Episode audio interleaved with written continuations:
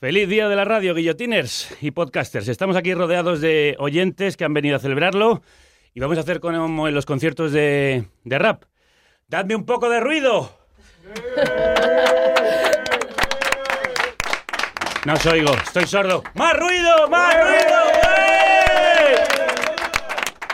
Bueno, para celebrarlo por todo, los alto, por todo lo alto está aquí Mona León de Negra y Criminal, está Laura Gaels de Sangre Fucsia, María Jesús Espinosa de Podium Podcast y mucha gente que se va a ir uniendo, como por ejemplo Arturo González Campos de Todopoderosos. Feliz día de la radio.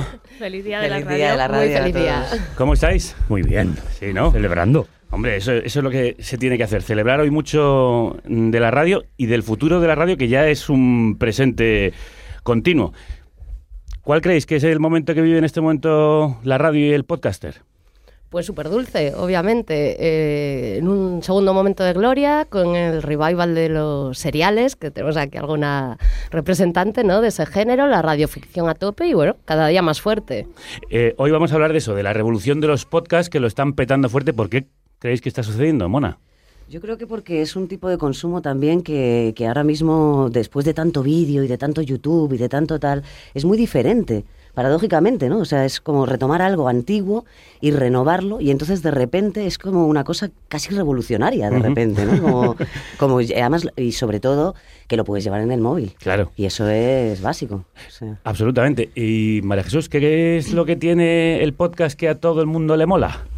Bueno, yo creo que también los, los hábitos de consumo han, han cambiado. Ahora el, el oyente... hay un, un debate porque muchos lo llaman usuarios y a mí me parece una palabra feísima con lo bonita que es la de oyente, por eso yo sigo diciendo oyente, aunque se escuche a través del, del móvil. El oyente quiere configurarse su propia parrilla y quiere hacerlo como él quiera. Los hábitos de consumo son muy distintos, con lo cual eh, yo creo que el podcast es perfecto para contar esas historias, eso que ahora se llama el relato, el storytelling, todas estas palabras que nos gustan. Eh, yo creo que es el formato perfecto para hacerlo.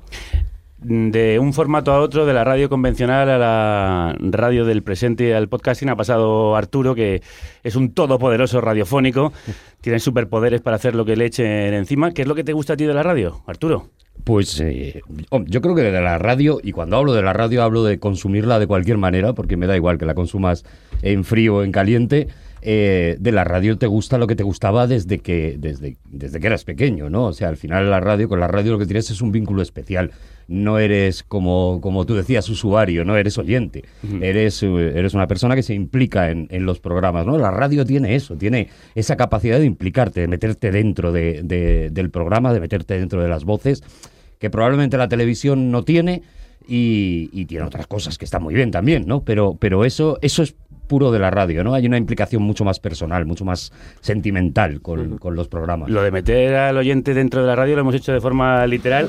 Acercaos a este micrófono. Míralo, míralos, aquí están. Tengo además oyentes de distintas generaciones. Lo estáis pudiendo ver, por cierto, por Twitter también y por Instagram, donde estamos haciendo un directo. ¡Hola a todos! ¡Saludad! Mira, qué maravilla. A ver, a ver, ¿quién tengo por aquí? ¿Tú cómo te llamas? ¿Cómo?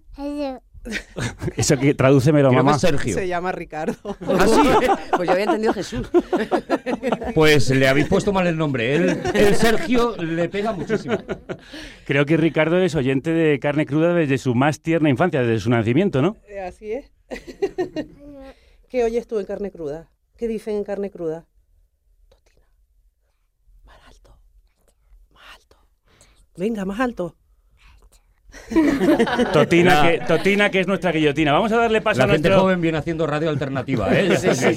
Experimental. La Cambiando el innovación, lenguaje, cambiando el lenguaje. la innovación está aquí. Estas son las nuevas generaciones de podcasters. Hoy tenemos a las que ya están haciendo su trabajo. Y vamos a ir con esa totina, que es la guillotina con la que empezamos, pero para hacerlo por todo lo alto le voy a pedir a Arturo que empiece con su grito de guerra, pero hoy no empieza todopoderoso, sino empieza carne cruda. Venga. ¡Empieza carne cruda! Pues sí, señor, la guillotina, la guillotina. No voy a seguir toda mi vida escribiendo panfletos y despotricando contra los borbones. Sí, señor, la guillotina. La reina. ¡Zas! Guillotina. Los chulos de la reina. ¡Zas! Guillotina. Los chulos del rey. ¡Zas! Guillotina. Los ministros. ¡Zas! Guillotina. Los obispos que los rodean. Guillotina, guillotina, guillotina, guillotina. Todos guillotinados. Sí, señor, la guillotina. ¿Ha terminado usted? Sí, señor. Vamos a comer. Welcome to Carne, Carne Cru- Cruda, Cruda, the album. Join us for danger, excitement, innovations, and Emitiendo desde los estudios Goody para toda la galaxia. En colaboración con el diario.es. Carne cruda. La República Independiente de la Radio.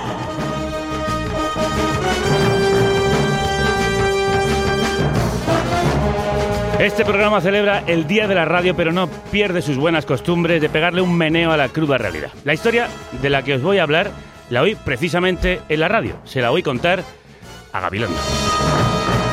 Algún día haremos recuento de las vidas que se ha llevado por delante este gobierno. El Valle de los Caídos bajo el PP. Allí estará, entre millones, el científico José Manuel Fernández. Se doctoró en España y se marchó a Estados Unidos. Regresó después porque quería investigar en su país, ayudar a la ciencia española, devolver lo que se le había dado. Fue portavoz de los jóvenes investigadores precarios. Se manifestó con ellos frente al Ministerio de Economía para pedir el fin de los recortes y más presupuesto para proyectos. Cinco años después, no ha podido más. Ha dejado la ciencia y este país. Se ha ido a Bélgica, que es a donde se marchan últimamente los que tienen que huir. Otro que abandona su vocación, su casa y todo por lo que ha luchado durante años, por culpa de un gobierno tan mediocre y estúpido que tira por la borda los miles de millones invertidos en la formación de científicos a los que echa de su profesión y de su tierra. 37.000 investigadores se han ido durante esta crisis.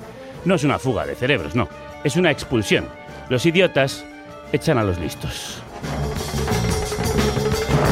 Mientras el resto de Europa, incluidos Portugal y Grecia, aumentaban la inversión en ciencia, el PP la reducía a niveles de 2006. De Guindos y Rajoy presumen de recuperación subidos a una monstruosa montaña de biografías frustradas, oportunidades perdidas y sueños rotos. Lástima de país y de sus gentes, arrasados por una banda de miopes, caraduras, corruptos e inútiles. Lástima de todos nosotros, que nos hemos rendido, me temo, como José Manuel. No es solo él. Este país ha tirado la toalla se resigna a esta conjura de los necios. Da igual que echen a los mejores y premien a los peores, que abandonen a los más débiles y defiendan a los más fuertes, que se lo quiten a aquellos para dárselo a estos, que nos roben a todos para quedárselo ellos. Da igual todo, da igual que rompan España o a los españoles, ya no les plantamos cara. No hacemos nada, impotentes, anestesiados, exhaustos, hemos bajado los brazos, nos hemos rendido. Cautivo y desarmado el pueblo español, la guerra ha terminado. Se acabó la guerra en la calle y lo hemos dejado todo en manos de un Parlamento que sigue sin representarnos y en manos de la nueva política que ha caído en las trampas de la vieja. Mientras la apisonadora neoliberal conservadora del PP nos pasa por encima, no hay nadie para contestar. Vuelven la censura, se encarcela por hablar, aumenta las diferencias sociales y la corrupción sigue siendo insoportable, pero da igual. Nos tienen distraídos con la prisión permanente revisable cautivo y desarmado también el ejército rojo, incapaz de echar al gobierno del poder y de movilizar a las clases populares, el país sigue secuestrado y nosotros en prisión permanente sin revisión probable. Pero aquí no nos vamos a rendir. Desde la radio seguimos asaltando las ondas para que en este país no suene siempre la misma canción, como dice este Rate the Radio de General Electric. Asaltemos la radio porque estamos hartos de escuchar la misma canción. Hay que cambiar el dial, traer verdad a esta ciudad. Llamad a todas las emisoras, decirles que vamos para allá. Queremos imaginación y nos oirás gritar hasta que pongan canciones que nos hagan soñar. Liberad a los pinchadiscos, dejad que su música os haga vibrar, que vengan los punks, ellos harán sonar un flamante nuevo funk.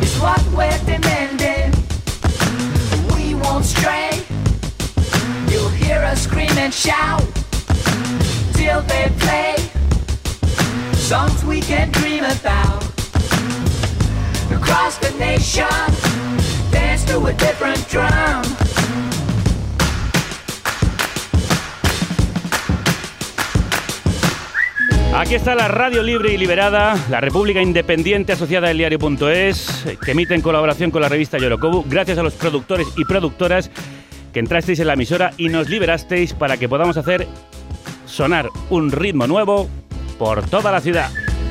Aquí están los punks del funk.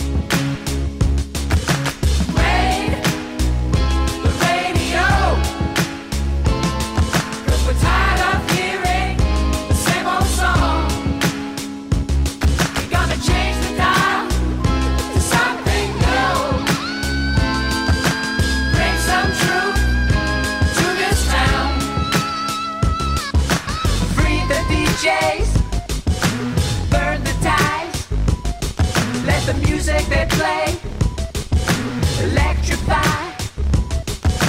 Bring out the poets. Bring out the punks. Watch them give rise to a brand new funk. Across the nation, dance to a different drum.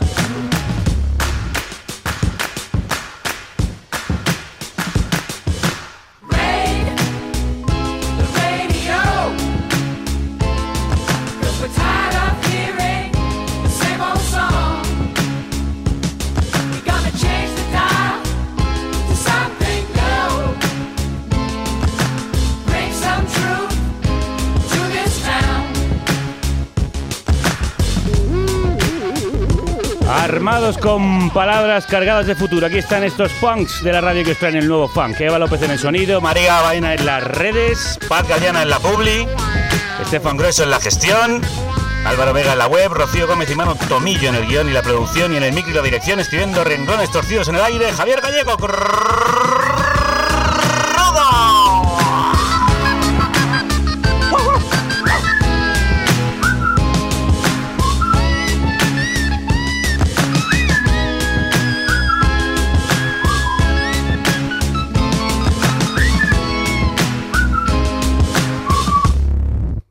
Vaya temazo de General Electrics, tan contagioso y viral como un buen podcast. Y de eso hablamos hoy, de todos estos nuevos programas que están asaltando la radio con imaginación para que deje de sonar la misma puñetera canción.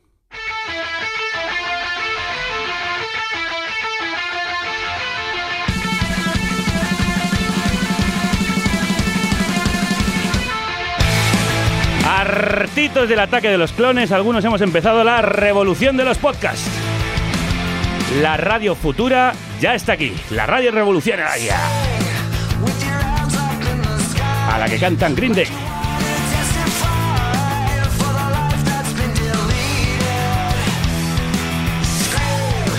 Los podcasts cada vez lo petan más, no solo en la red, también en salas, teatros, fundaciones, la gente los descarga por miles y van a verlos en masa. Vamos con el más poderoso de todos ellos, el que más lo está reventando.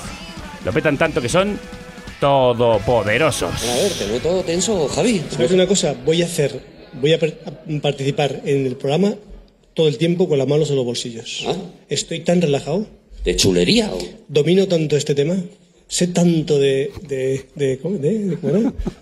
¿Cómo era? El- ¿De quién era? Yo creo que la Navidad siempre ha sido un periodo de paz y amor y se está convirtiendo en materialista. Y yo lo veo bien. Porque decís tonterías. ¡Comienza! ¡Todopoderosos! Así, con una improvisación, una tontuna por aquí, una tontería para allá, mucho buen rollo y este grito de guerra de Arturo González Campos empieza ¡Todopoderosos! Un podcast que tiene entre los setenta y pico mil y los más de ciento y pico mil descargas por programa y que ahora se puede ver en directo desde hace ya un tiempo en la Fundación Telefónica, donde conversan pues, sobre Roald Dahl y las nalgas, Billy Wilder y la merienda cena, Harry Potter y el puente de Talavera y otros temas de interés general. ¿A que sí, Arturo? Cosas trascendentales, cosas muy importantes, cosas que Absolutamente. están en la base. Para mí lo más trascendental es saber cómo le ponéis los nombres a los programas, especialmente aquel de David Lynch y Tacirupeca, mi preferido. Peca, eso es, es que es uno de los, de los más grandes, sí. Hombre, pues porque surgen precisamente de, de la, de la locura de juntar a, esto, a estos tres tíos, ¿no? Cuando, cuando juntas a, a Javier Cansado, a Rodrigo Cortés, a Juan Gómez Jurado, pues va a salir una cosa muy profunda, pero también va a salir la tacirupeca. Claro. Eh, eh, no lo puedes ¿De remediar. dónde ¿no? surgió esa locura de juntar a estos tres contigo mismo y empezar todopoderosos? pues surgió de la casualidad. Nosotros íbamos a, a comer a un sitio que hace unos tallarines buenísimos, luego te voy a dar la, la dirección, muy baratos. Mm, el sitio es muy cutre, muy cutre, muy cutre. El señor tiene una foto allí de, de su señora ya mayor eh, puesta así como una especie de altar y eso, pero los tallarines están buenísimos, buenísimos. Y allí nos íbamos y quedábamos nosotros y nos poníamos a charlar y resulta que eh, pues eran las 8 de la tarde, el señor de, de la foto fea nos miraba feo también diciendo... Esto, ustedes han terminado de comer hace como tres horas y nosotros seguíamos allí hablando de cine y, y de cosas y de literatura y de cosas y resulta que nos lo pasábamos muy bien. Y un día pues surgió la cosa de decir, ¿y si ponemos unos micrófonos aquí y lo grabamos? ¿no? Claro. Porque, porque habíamos descubierto el podcast y habíamos descubierto que por fin eso se podía hacer y nos parecía maravilloso. Sí, y así empezó esta aventura que une a Arturo González Campos, conocido por la parroquia de Onda Cero, el humorista Javier Cansado, el escritor Juan Gómez Jurado y el director de cine Rodrigo Cortés, más algún invitado ocasional que cubre las bajas cuando se producen. Estos son los miembros de la comunidad del Anillo de Todopoderosos, un podcast para unirlos a todos, que se empezaron a unir en tu casa, ¿no? En mi casa, en mi casa. Yo hacía un cocido, era la única forma que tenía de mantenerlos allí. Entonces yo preparaba De un los cocido tallarines al cocido. y decía, claro, sí, eh, nos ha unido sobre todo la- el, el ansia por comer. Eh, el- el- yo preparaba el cocido y les decía, hasta que no esté grabado el podcast no os coméis el cocido. Y era la única manera de que ellos pues transigieran en, en contar cosas, claro. ¿Y cómo le describirías a alguien que no ha oído Todopoderosos en qué consiste este mejunje, este cocido radiofónico? Claro, es un poco complicado, no, no- no lo sé. Pero en general yo creo que, cual- explicar cualquier programa de radio, y seguramente esa es la magia de, la radio, en general creo que explicar cualquier programa de radio es muy difícil. O sea, el- eh, por eso hablaba antes de lo de la implicación, ¿no? Porque un, eh, un programa de televisión creo que es más fácil explicarlo, ¿no? Pues pasan estas cosas y demás. Pero un programa de radio no puedes explicar las voces, las personalidades, no puedes explicar lo que te engancha a, a ello, ¿no? Tertulias hay 100.000, programas eh, informativos matinales hay 100.000, pero luego está este, eh, que, es, eh, que, que tiene una característica especial, ¿no? Entonces, lo de Todopoderosos, yo soy el primero que no lo puedo explicar. Yo sé que, claro, que juntando esas personalidades iba a salir algo bueno y, y por lo menos a mí me, me- me flipa estar allí una vez al mes con ellos. Y a muchísimos oyentes les flipa escucharlo e ir a verlo, escuchar e ir a ver cómo desgranan temas tan dispares como el cómic, la literatura, el cine y el friquismo en general, que es lo que podéis escuchar en, en este programa, que empezó casi como quien dice, como Steve Jobs, en el garaje de una casa, y ahora mismo está a, a punto de convertirse en el Apple de los podcasts españoles, ¿no? No lo sé, yo creo, que- yo creo que, que- que sí que está muy bien el- lo- los, los poquitos pasos que hemos podido dar, pues a lo mejor precisamente porque es el primer podcast que sí que ha incluido gente, gente conocida, ¿no? Gente, gente más conocida eh, eh, ya a nivel mediático, ¿no? Eh, eso también ha, ha pegado un empujón al resto de los podcasts. O sea, yo creo que mucha gente, o, o por lo menos sí que nos lo dicen, ¿no? Se enteró de que existía esto de todopoderosos y demás, y fue un camino para decir, ah, pero ya me he puesto a escuchar las recomendaciones que me salen en el podcast, y yo creo que, que- que, bueno, pues si has podido ayudar a, a eso, es, es- es fantástico. Sí, está, genial. Que absolutamente el empujón Porque, que habéis dado porque hay podcasts muy buenos que la gente que no entra en este universo se los, se los está perdiendo, ¿no? Pues si hay algunas eh, eh, campanitas que llaman a, a- a escuchar el resto de programas, está realmente bien. Sí, en esa misma onda que lleváis vosotros, la mm, eh, no sé, la órbita de Endor, por ejemplo, es un programa de enorme éxito hecho por podcasters aficionados que ya tienen además ingresos de sus oyentes. Hoy hemos intentado que estuvieran aquí, pero muy a última hora y no ha podido ser. Les mandamos un abrazo igual que al libro de Tobías, el programa de un compañero que está ahí también pegándole horas y horas Magníficos al podcasts los dos. el podcasting para, para la gente que ama todos estos temas de los que estamos hablando con Arturo. Ahora se puede ver en directo la Fundación Telefónica. ¿Os habéis vendido al capital? Sí. no Sí, sí, con una, con una enorme alegría. Con, con una tremenda alegría. Mira, nos dicen mucho eso, ¿no? De, ay, qué encanto tenían esos programas en los que estabais en tu casa y te os comíais el cocido y tal. Es verdad, tenían muchísimo encanto. Pero te digo que probablemente ya no se podría estar haciendo Todopoderosos, ya no existiría Todopoderosos si no hubiera sido por, por los brazos de, de ¿Qué la Fundación Telefónica que nos acogió. Porque esta gente tiene muchas cosas que hacer en la vida. Y esto lo hacían pues porque nos llevamos muy bien, porque nos gusta mucho y porque tal. Pero en el momento que Rodrigo pues eh, tiene un rodaje, eh, Juan tiene un libro y, y Javi tiene las 20.000 cosas que hace Javier Cansado en la vida, pues probablemente ya no se podría estar haciendo. ¿no? ¿Y por qué crees que a la gente le gusta tanto ir a veros? Ir a ver un programa de radio. ¿Por qué la gente mm, vibra de esa manera? No tengo ni idea, pero no tengo ni idea, no lo sé, no lo sé. Somos cuatro señores mayores hablando, eh, charlando de nuestras cosas. Sin embargo, sí que creo que se crea una, un- una magia especial, ¿no? En general, o sea, aquí tienes un montón de gente viendo radio, ¿no? Y yo creo que también eh, ese salto ya lo hemos dado, o sea, eh, ya estamos acostumbrados a ver los programas de radio en YouTube. Ya, ya la vida moderna, la puedes, puedes tomar la opción de verla Sí, sí, en sí. YouTube o la puedes escuchar en, en el podcast, ¿no? Ese es el y futuro. está muy bien. El sí, yo creo que sí. Mm. Yo creo que sí, porque es un es generar un, un nuevo tipo de televisión, un nuevo tipo de YouTube, yo lo llamo ya youtuber, eh, de gente mayor que también tiene un hueco en YouTube, ¿no? Seguramente a, lo- a la gente más joven eh, eh, no le va a interesar, a, a- a lo- a los millennials a lo mejor no les va a interesar, a lo mejor sí, pero, pero hay gente mayor que no se acerca a YouTube pensando que estos programas no tienen mucho sentido, eh, que no hay nada para ellos ahí, y un programa como Todopoderosos, por ejemplo, sí que creo que puede verlo gente un poco más mayor, ¿no? Está muy bien. Pues id a verlo siempre que podáis, no perdáis la ocasión. Nosotros hoy hemos tenido la suerte de contar con su director aquí. La verdad es que sí que habéis tenido muchísima, Muchísima suerte, es un honor, suerte. es un placer. La verdad es que- Aquí un esclavo, un siervo, un amigo, Bueno, para lo que ustedes Lo que no estoy viendo es ahora la gente que me va a sacar en andas de aquí. Por, por favor, un aplauso. Vamos a ir sacando en ardas a. eh, Es que no hay un respeto. No no hay un respeto por, por la profesión y por el, por el talento. Ese aplauso lo veo muy flojo. ¿Qué os está pasando? Un poquito más arriba, por favor. Bueno, nuestro compañero y amigo Orga Zumeta ha escrito un texto sobre la radio grabado por algunas de las mejores voces de nuestro país. Soy la radio. Me pones y entonces ocupo un lugar en tu vida. En, En la historia. Me quitas y entonces me matas. Me enciendes. Y entonces soy yo la que me pongo de fuego. Un homenaje a este medio que os enciende, en el que os hemos pedido que participéis vosotros también, diciéndonos qué es lo que os gusta de la radio.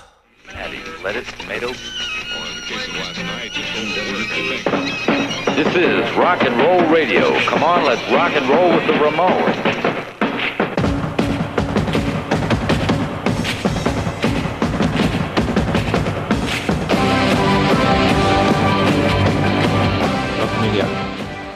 Eh, somos los actores de una obra que nos han impuesto. Tenemos que estar, más o menos, es un papel sencillo. Tenemos que estar 9 o 10 horas la mirada fija en, una tarea. Y la radio es esa cuarta pared a partir de la cual podemos ver luces, podemos ver que hay un mundo fuera, eh, nos llega la luz de la realidad. Al final vemos que hay alternativa. Y ya os he dicho alguna vez, carne cruda es, eh, nos brinda lo mejor de estos escenarios. Es como, como volver al cole y tener esas ganas de, de aprender. Pues yo, mis primeros recuerdos, yo creo que coinciden con, con Radio 3.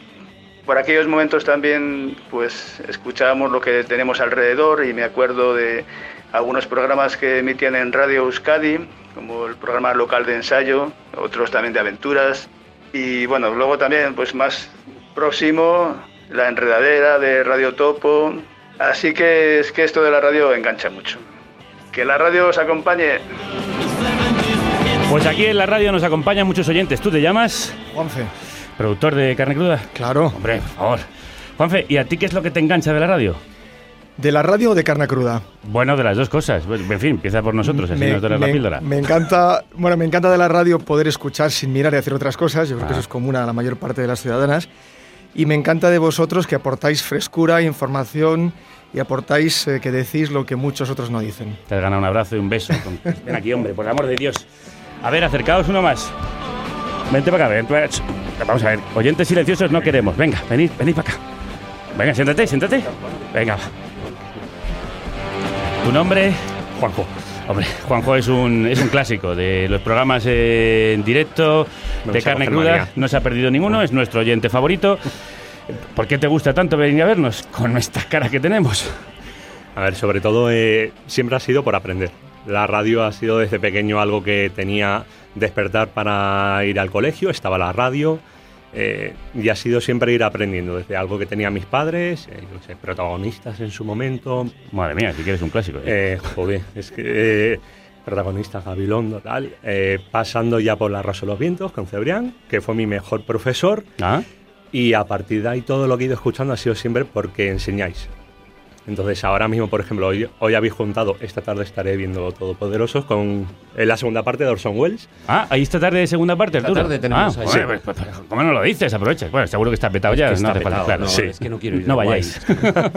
Sí, sí, no, el mismo día que salen, que se Las ponen las entradas, reservas, sí. vuelan, Sí, sí, además vuelan, al vuelan. rato. Entonces siempre es eh, porque enseñáis.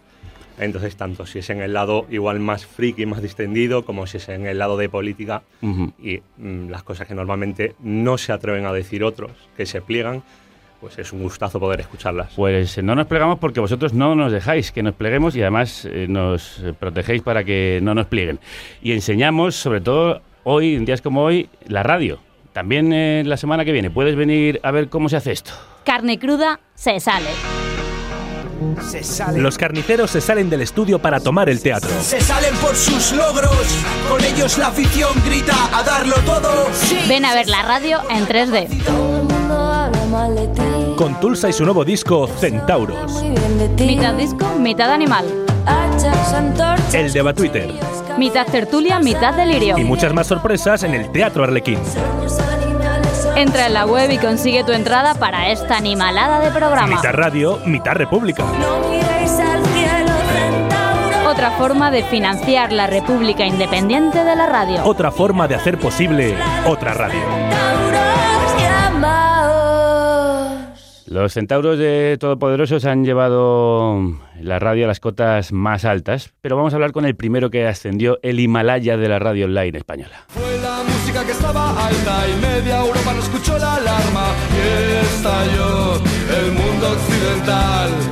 El imperio se cayó de espaldas, sucedió mientras tú bailabas. Fue un sidral ultraliberal, raza blanca, os digo adiós, blanco ingenio, negro humor, tanto confort provocó narcolepsia. A veces quieres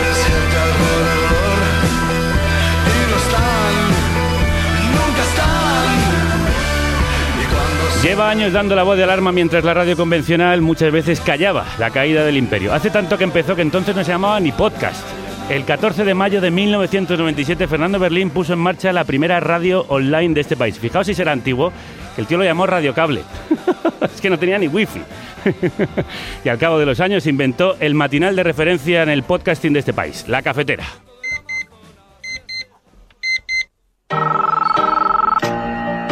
Son las ocho y media de la mañana. Las siete y media en la Casa Museo de José Saramago, en Tías, Lanzarote. Buenos días, mundo. ¿Quieres un café? Ah, bueno, muy buenos días a todas, bienvenidos una mañana más a este programa, a este espacio en el que tratamos de analizar en un mundo tan cambiante lo que está ocurriendo a nuestro alrededor y lo hacemos de la mano de un montón de personas, María José, Daniel Bellido, Elena Noruega, Juan Luis Rivas, Atisbo Futuro, Enfermeros Alesa, que nos ayudan Todos esos oyentes que forman parte de la resistencia. El conjunto, esa comunidad que ha creado en torno a la cafetera. Fernando Berlín, crudos días. Buenos días, crudos días, Javier. Oye, ¿cómo, cómo estás? Acabas Pues de terminar, mira, ¿no? El programa. Acabamos de terminar el programa y te estaba escuchando con muchísima con muchísima atención porque, eh, claro, hoy es un día muy señalado para, para todos los oyentes de la radio, no solamente para quienes los hacen, pero hay algo tan mágico, tan especial en la relación que se establece entre unos y otros, que estoy aquí absorto, voy en un taxi eh, ahora mismo, pero estoy aquí absorto escuchándote. Oye, pues feliz día de la radio, lo primero, compañero. Igualmente, felicidades a ti y a todos los oyentes. ¿Cómo se te ocurrió a ti esto de que se podía hacer radio en Internet? En su momento, porque claro, ahora nos parece muy normal, pero entonces Internet era una cosa bastante compleja y críptica para todos. Pues es que tenía un primo que trabajaba en una empresa de diseño y entonces me dijo, dice, oye, ¿has visto que hay una cosa que, que se llama Internet y que pones ahí una web y se ve en todo el planeta? Y yo estaba colaborando en algunas emisoras locales y le dije, ostras, ¿y se podría hacer eso parecido a algo con la radio? Me dijo, pues yo creo que no hay nada parecido.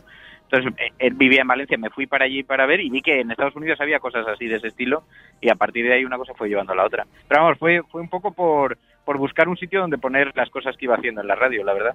Em, eh, lo que tú hiciste entonces era muy marciano, ¿no? Era un poco marciano porque además tuve que pedir un crédito porque no tenía ni siquiera ordenador y entonces cuando vi eso, eh, fíjate, un crédito a Caja Madrid. Y eh, lo- vamos, hecho me lo concedieron. De ahí, La cara que han ahí puesto todos aquí, Fernando. Caja, Claro. madre, madre mía. O sea que fuiste tú el del agujero, ¿no? La debacle posterior tuvo, tuvo sus raíces. Ahora se explica todo, claro. y, Claro. y te abrió muchas puertas eh, el, el ser el pionero en, en la radio en Internet en España. Absolutamente, porque además fue muy llamativo, salió mucho en medios de comunicación de la época, estamos hablando de antes de la burbuja.com, entonces cualquier cosa en Internet tenía una repercusión increíble y eso me abrió, entre otras cosas, la puerta de, de la SER con Iñaki. Pero es verdad que me permitió vivir cosas que nunca había imaginado que iba a vivir como profesional, que nunca pensé que iba a tener ese recorrido, ¿no? Y sí me abrió muchas puertas. Un recorrido que llega hasta hoy donde la cafetera se ha convertido, como hemos dicho, en un programa de referencia. ¿A qué crees que se debe el éxito de un programa como el tuyo? Referente informativo, trending topic cada mañana, una comunidad muy fiel de oyentes. Bueno, yo creo que es un fenómeno muy parecido, muy parecido, si no igual, al que vivís vosotros con... Por eso somos programas muy hermanados allí en, en Carne Cruda, porque creo que lo que se ha formado es una gran comunidad de gente que siente que no está sola, que está acompañada y que además ha descubierto que comparte muchas más cosas de las que creía con otros seres humanos, ¿no?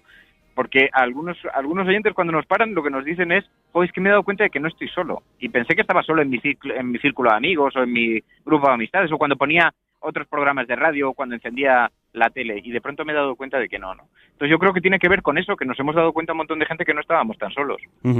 ¿Y es por eso por lo que funciona también el podcast? Supongo que sí, porque hace que la gente se, se sienta muy identificada, ¿no? También con una visión. Yo creo que hay una cierta orfandad, ¿para qué nos vamos a engañar? Nadie se atreve a decirlo abiertamente, pero los medios de comunicación que conocíamos tradicionales, la propia cadena SER, está dejando desatendida a una buena parte de oyentes que se sentían muy en sintonía con lo que antes contaban. ¿no? Y entonces esa orfandad también la gente está buscando espacios donde, donde refugiarse. Y ahí está la cafetera que además ahora mismo tiene también el mecenazgo de tus oyentes. ¿Qué, Sí, tal, qué tal va eso? Pues mira, va bien. Nosotros, bueno, en esto ya te lo he reconocido públicamente alguna vez, pero lo voy a hacer todas las que sea necesaria. Eh, nosotros hemos llegado a esto en muy buena medida gracias a ti, porque nos has ayudado y porque nos explicaste cómo funcionaba esa parte y cómo se podía construir y cómo lo hacíais vosotros.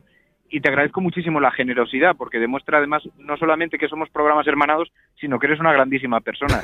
Y va bien, Gracias, o sea, Fernando. estamos muy contentos porque nos permite, oye, somos una comunidad pequeñita de, de mecenas, que es como les llamamos a los que se suscriben al programa, pero que permite mantenerlo vivo y hacer cosas bonitas. Nos hemos ido a Galicia, a Cataluña, ahora nos vamos a Murcia, queremos ir- seguir la ruta de los refugiados, o sea, nos permite hacer pequeñas cosas así para contarle a la gente cómo está el mundo, ¿no? Pequeñas, muchas personas haciendo cosas pequeñas hacen una cosa grande, como decía nuestro admirado Saramago. Sí, sí, sí. Así que mm, larga vida y por muchos años viva la cafetera y la resistencia. Javier, gracias y gracias, gracias, de verdad, te lo digo públicamente, qué gran persona que eres y qué majos que soy. Madre mía. Estoy en tu Es equipo. por, No, te lo digo de es verdad. por el día de la radio que estás con el amor subido, ¿no? No, no, tenía ya el amor subido tonto antes. Yo también te quiero. Cuídate. Un Un abrazo abrazo. muy fuerte. Cuídate. Adiós.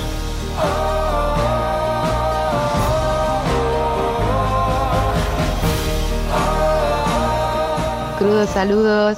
Bueno, yo creo que me enganché a la radio como toda ciudadana a finales del siglo XX, cuando esperábamos a que sonara nuestra canción favorita en la radio para grabarla en cassette. En los últimos tiempos estoy más enganchada a la variedad de productos que tenéis en vuestra carnicería. Aprovecho para agradeceros por vuestro trabajo enorme. Muchísimas gracias porque aprendo un montón con vosotros y además me lo paso fenomenal. Beso muy grande desde Buenos Aires.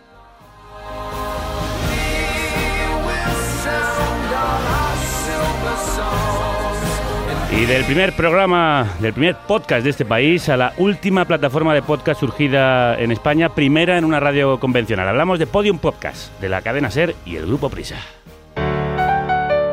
Hemos llegado al último de los episodios en torno al mito del bacalao. Podium Podcast. Hay deportistas que trascienden a su deporte y se cuelan en nuestras vidas, en nuestros gestos, en nuestra manera de actuar. Lo mejor está por escuchar. El mundo según Severino. El 11 de abril de 2018 se produjo una tormenta solar de clase X9. Fue la más intensa jamás registrada.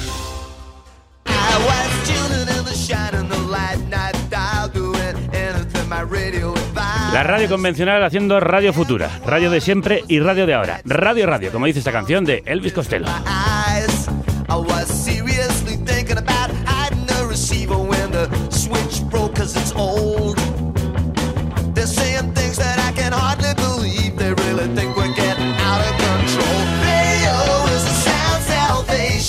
Ya existían plataformas, ya existen como Evox o iTunes, entre otras, donde puedes subir tus programas o descargarte tus favoritos, donde estamos muchos de los que hoy nos hemos juntado en esta fiesta del podcast, pero Podium es la primera iniciativa de una radio convencional, una radio generalista, para crear una programación de contenidos propia solo para la web.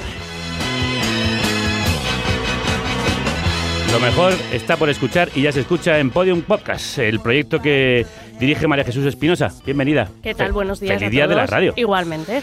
Oye, eh, nace en junio de 2016 y acaba el año con un ondas y millones de descargas. ¿A qué crees que se debe el rápido y fulgurante éxito? Eh, bueno, yo creo que tiene que ver porque ya había un camino y un campo muy abonado, como, como hemos estado hablando con, con los compañeros de Todopoderosos, con, con Radio Cable, con vosotros mismos.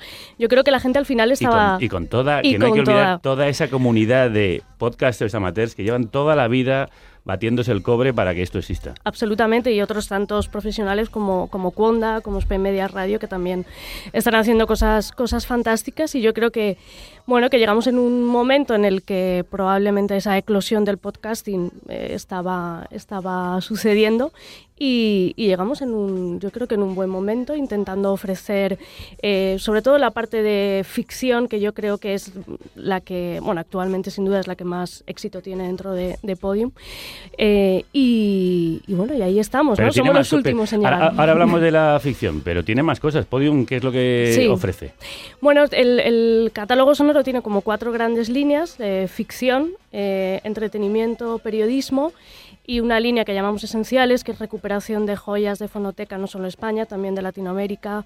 Hace poco sacamos una entrevista de los años 30 en México con Louis Armstrong, por ejemplo, Sí. y poder recuperar todas esas cosas del origen en formato eh, podcast, pues nos parece muy, muy interesante. A María Jesús la conocemos de viejas aventuras también muy innovadoras y atrevidas, eh, Sí. compañeras de Fatigas en el Extra Radio.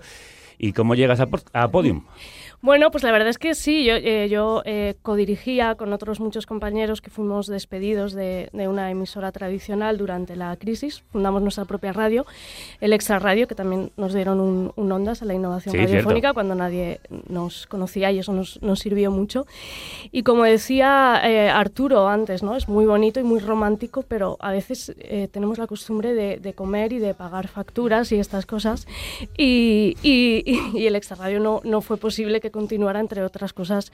Por eso, en medio de, todo eso, cuando ya las cosas estaban complicadas, se acababa eh, un poco la, la pasta que pusimos todos de nuestra indemnización para llevar eso a cabo. Y ante la dificultad de encontrar patrocinios, sí hicimos un crowdfunding, pero no nos daba para tanto porque éramos muchos, pues llegó esta propuesta de, de Prisa Radio, de Podium, hice muchas entrevistas y Ujú. al final me cogieron y aquí estoy. Bueno, ese es el ejemplo, claro, de las penurias que se- tienen que pasar muchas veces en esta profesión, pero también del éxito que a veces llega cuando el trabajo es constante. Y así habéis tenido en Podium éxitos tan deslumbrantes como El Gran Apagón, dirigido por nuestra queridísima Ana Alonso y escrito por el gran José Antonio Pérez. Es la vuelta a la época de éxito de los seriales, los, Sí, las yo creo que sí. Yo creo que sí, yo creo que, que gran parte de eso es el- lo, que, lo que llamamos el eh, volver al origen de la radio, ¿no? Yo creo que yo me aficioné a, a la radio escuchando, o sea, viendo cómo mi abuela todos los días, todavía lo hace, encendía la radio y se iba a dormir y se llevaba el transistor pequeñito, ¿no? Y, y en verano de 2016, cuando estrenamos la primera temporada del Gran Apagón, ella en verano estaba en una residencia y yo le expliqué lo que era un podcast. Ella, en fin, no lo entendió mucho, pero le descargué los ocho episodios y se los puso con, con las compañeras allí en, en la habitación, en la residencia. Y el gran apagón, que como sabéis habla de una posible tormenta solar y que el mundo se quede sin electricidad, ella pensaba que estaba sucediendo en esos momentos. La guerra de los Y yo mundos. digo, tu la abuela guerra- vivió la guerra de los mundos. Absolutamente. Ella dijo, bueno, ¿y qué vamos a hacer ahora? ¿Cómo nos vamos a ir todos? Ella estaba en un pueblecito cerca de Valencia. ¿Cómo? Digo, no, ya, ya, digo, esto es, eh, esto Es es, ficción, radio, esto es es ficción. ficción. Y, y ella, pues a partir de ahí, evidentemente, pues se amarró a la saga de los porretas, todo eso. Yo creo que es todo eso, es decir, es todo eso, es ese enganche del oyente de radio y, y Mona lo sabe bien, que se dedica fundamentalmente a, a la ficción pero, pero con unas narrativas distintas, ¿no? Eh, con, con unas narrativas sonoras que, que tienen más que ver, eh, salvando todas las distancias, ¿no? Pero con una serie de, de la HBO de Netflix, que esos radioteatros, porque al final eran radioteatros maravillosos, pero en cuanto a, a narrativas sonoras eran, eran precarios, ¿no? Pasa que estaban los mejores actores de este país al, al servicio de las historias sonoras. Y eso es lo que intentamos recuperar en series como El Gran Apagón, Bienvenida a la Vida Peligrosa o, o Negra y Criminal. Vamos a hablar con Mona León, vamos a hablar de Negra y Criminal, de la radioficción, de los seriales. Viene aquí esta nueva y vieja amiga y compañera en Lejanas Batallas en Radio 3. Vamos a hablar con ella, vamos a hablar miedo. Silencio. Escucha. Negra y criminal. Vivimos en un mundo de ideas. Las ideas nos dominan, marcan el ritmo de nuestra mente y cuando se hacen más grandes pasan al corazón. Entonces las llamamos sueños. A veces vamos por delante de ellas, pero es raro. Nuestra posición suele estar detrás. Ellas nacen, se elevan sobre nosotros, empiezan a avanzar y nosotros las perseguimos para hacerlas realidad. Pero no todas las ideas han nacido para ser perseguidas, igual que no todos los sueños nacieron para ser cumplidos. Las hay que se disfrazan y nos llevan a caminos sin salida, ideas que nos engañan. Por eso, reconocer el auténtico nombre de las ideas es la actividad mental básica de cualquier ser humano. Le llamamos pensar. Mona León Siminiani se ha disfrazado de muchos personajes a lo largo de su larga carrera. Estuvo en Siritinga, en El Ojo de Yahvé y la ficción que se hacía en Radio 3 en el cambio de milenio, cuando muchos, bueno, cuando la mayoría, cuando casi todas las emisoras lo habían abandonado. Ahora dirige Negra y Criminal, un, fue un programa nocturno en la cadena SER y ahora es un podcast en Podium. Bienvenida de nuevo. Muchas gracias, Es un gusto Javier. saludarte. Después de tantos años de conocernos y hacer cosas muy parecidas. Eh, ¿El miedo se habla mejor en podcast que en radio generalista, en radio convencional? Yo creo que el miedo se habla bien en audio. De hecho, es que estaba escuchando ahora mismo y digo, joder, es que me doy miedo a mí misma. tío. O sea, es como, Tú es que das bastante miedito, O sea, es con como... esa voz que tienes. sí, que luego ya ves tú, si no, si soy completamente, vamos, no hago nada. Es inofensiva, pero Soy bastante inofensiva. pero sí, sí, yo creo que el miedo, el, el audio es, es una- un grandísimo aliado del miedo, porque, mm, claro, el audio, eh, el- la gran herramienta del audio es la imaginación. Entonces, en el miedo, la imaginación es el 90%, no, no es tanto la cosa que luego va a ocurrir como lo que yo pienso que va a ocurrir, ¿no? Esta cosa de tenerle miedo al miedo, ¿no? Entonces, yo a la hora de pensar en Negro y Criminal, por ejemplo, precisamente esta era la base, o sea, la base era de decir, si es que el 90% del trabajo, bueno, esto parece que es que no hago nada, pero el 90% del trabajo, digamos, del efecto emocional, que es básicamente lo que es Negro y Criminal, un programa bastante emocional, lo pone el oyente. O sea, es verdad que, mm, quiero decir, todo lo otro lleva muchísimo trabajo, pero es verdad que, que la mayoría de la construcción está en el oyente. Ten- hemos visto tanto cine, hemos visto tanto, hemos leído tantas cosas, o sea, tenemos tanta información y hemos, hemos construido el miedo, nos han construido el miedo ya tanto que en realidad solo tengo que tirar un poco del hilo y el resto lo haces tú. Sí, pero también es cierto que vosotros ponéis una parte esencial en ese sonido, precisamente, con montajes muy espectaculares. Nuestro querido Roberto García, eh, técnico de este programa, es uno de los que trabaja en las impresionantes ambientaciones de Negra y Criminal y de otras ficciones. El podcast se cuida mucho más que la radio generalista. Sí, sí, sí, en el podcast se, se- Claro, porque además en el podcast mm, supuestamente tú haces una cosa, supuestamente no, no tienes que tener ese tipo de periodicidad y, y no tienes esa presión. Aparte en el podcast, por ejemplo, para mí yo gano mucho en el sentido de que no tengo que estar rellenando una hora y media o rellenando una hora. Entonces me puedo centrar mucho más y, y yo creo que sí, yo creo Bueno, que el podcast es más... Es muy curioso esto que dices, porque hay podcasts muy elaborados mm, de corta duración y luego hay podcasts muy de hablar, de hablar y de andar por casa, como el de Arturo, que duran oh, dos, dos horas, dos horas y media. Eh, Sí, la órbita de Endor prisa. tiene programas de siete. Claro. horas. Bueno, Es que- esa gente es que no también no tiene nada que hacer. Desde el que- cariño, ¿eh? si yo a Runa le adoro, pero, pero no tienen nada que hacer. Yo cuando descargas un programa que dice ocho horas, digo, Runa, me has dado la semana, tío. Yo- Bueno, es para que no te lo vayas llevando y en todos tus trayectos de... Ya no puedo quedar con nadie. Claro, pues es que también depende mucho de la naturaleza. O sea, algo como, como Negre Criminal es una producción donde cada minuto lleva mucho tiempo Claro. hacerlo. O sea, hay que pensar mucho, hay que escribir, hay que reescribir, hay que... Los actores, no, dilo así, dilo así. O sea, entonces, claro, a mí, por ejemplo, mm, mm, yo estaría encantada de hacer. Siete horas no, porque yo lo siento mucho, se me, me quedo sin voz. Pero, pero vamos, es, es una naturaleza completamente diferente, es un tipo de producción completamente diferente que yo creo que efectivamente tanto las nuevas tecnologías, el poder montar en tu casa, por ejemplo, como el formato podcast, que no tiene que ser tan, tiene que ser tal día, a tal hora, ¿sabes? Mm, Como claro. no, no es tan esclavo y yo creo que sí da una cierta libertad en este... Mm, María Jesús, ¿cada cuánto publicáis programas? ¿Cómo es la periodicidad? Bueno, O- la verdad es que en, en, en- en Podium ahora mismo creo que hemos superado los 53 shows distintos con sus respectivos episodios. Acabaremos este 2018 con, con 65.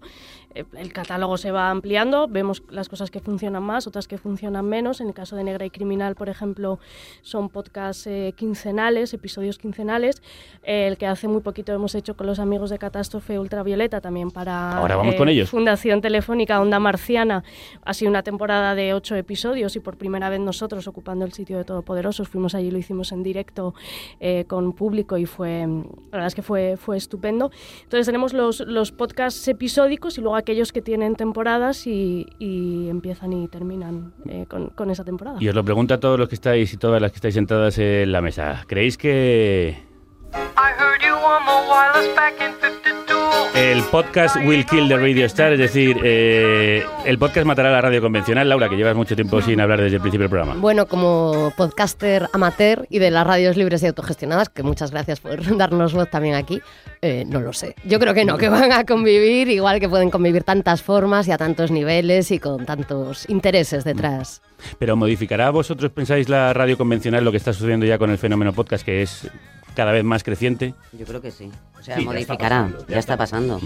Ya está pasando. ¿En Ya- qué en sentido? vez- ¿En qué Ya cada vez más radios se plantean hacer eh, programas, yo lo llamo programas de nicho, pero que, que a lo mejor es una expresión regulera, pero la explico.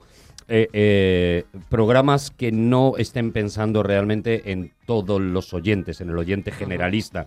Ya cada vez más la radio está pensando las que han sabido subirse a eso, en hacer programas un poco más especializados para decir, bueno, a lo mejor esto en el directo no me lo escucha mucha gente, pero sí hay un nicho de interés sobre este tema que va a acudir al podcast después con esto, ¿no? Entonces ya está ocurriendo, sí. A ver, Ron, ¿el friquismo ha llegado a la radio gracias al podcast? Buenos días. Eh, bueno, el friquismo lleva ahí mucho tiempo, ¿eh? No sí, pero no estaba muy en la radio, hay que decirlo.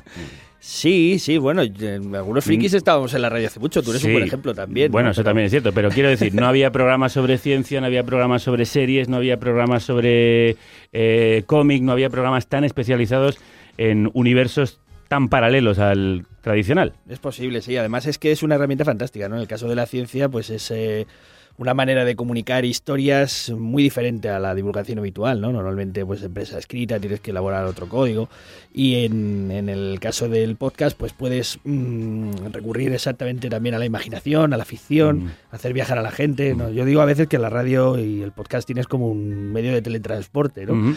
Porque en televisión o en, o en lectura de un libro, por ejemplo, pues tienes un formato que no es tan inmediato. Tienes que interpretar las letras o ver las imágenes, te las puedes creer o no. En radio es inmediato. Yo te digo, pongo una musiquilla de ukelele, un, un asunto tal, te digo, estamos en Honolulu. Y tú ya estás en Honolulu, es inmediato, es casi teletransportación cuántica, ¿no? Es lo que antes contaba Mona, que se puede conseguir gracias a la ficción, excitar la imaginación. A nosotros también nos puedes teletransportar. De los creadores de Carne Cruda. Carne Cruda 2.0.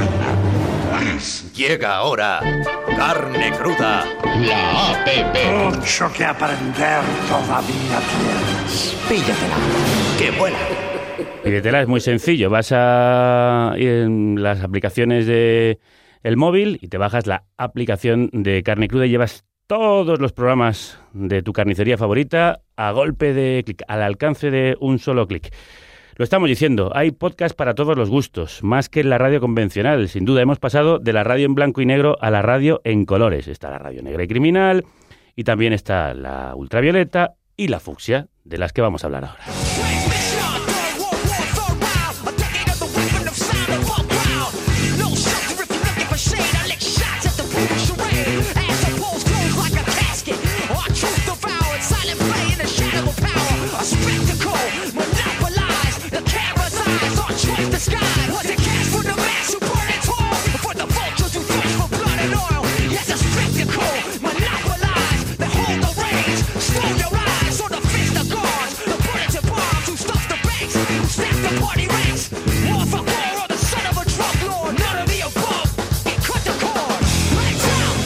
Dejamos los podcasts más poderosos y todopoderosos para explorar la radio de guerrilla la que cantan Rage Against the Machine.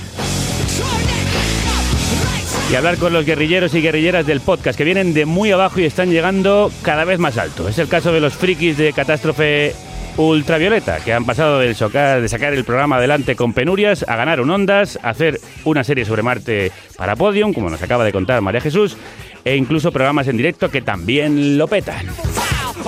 Y como os decía, todo empezó desde muy abajo, bueno, desde lo más hondo.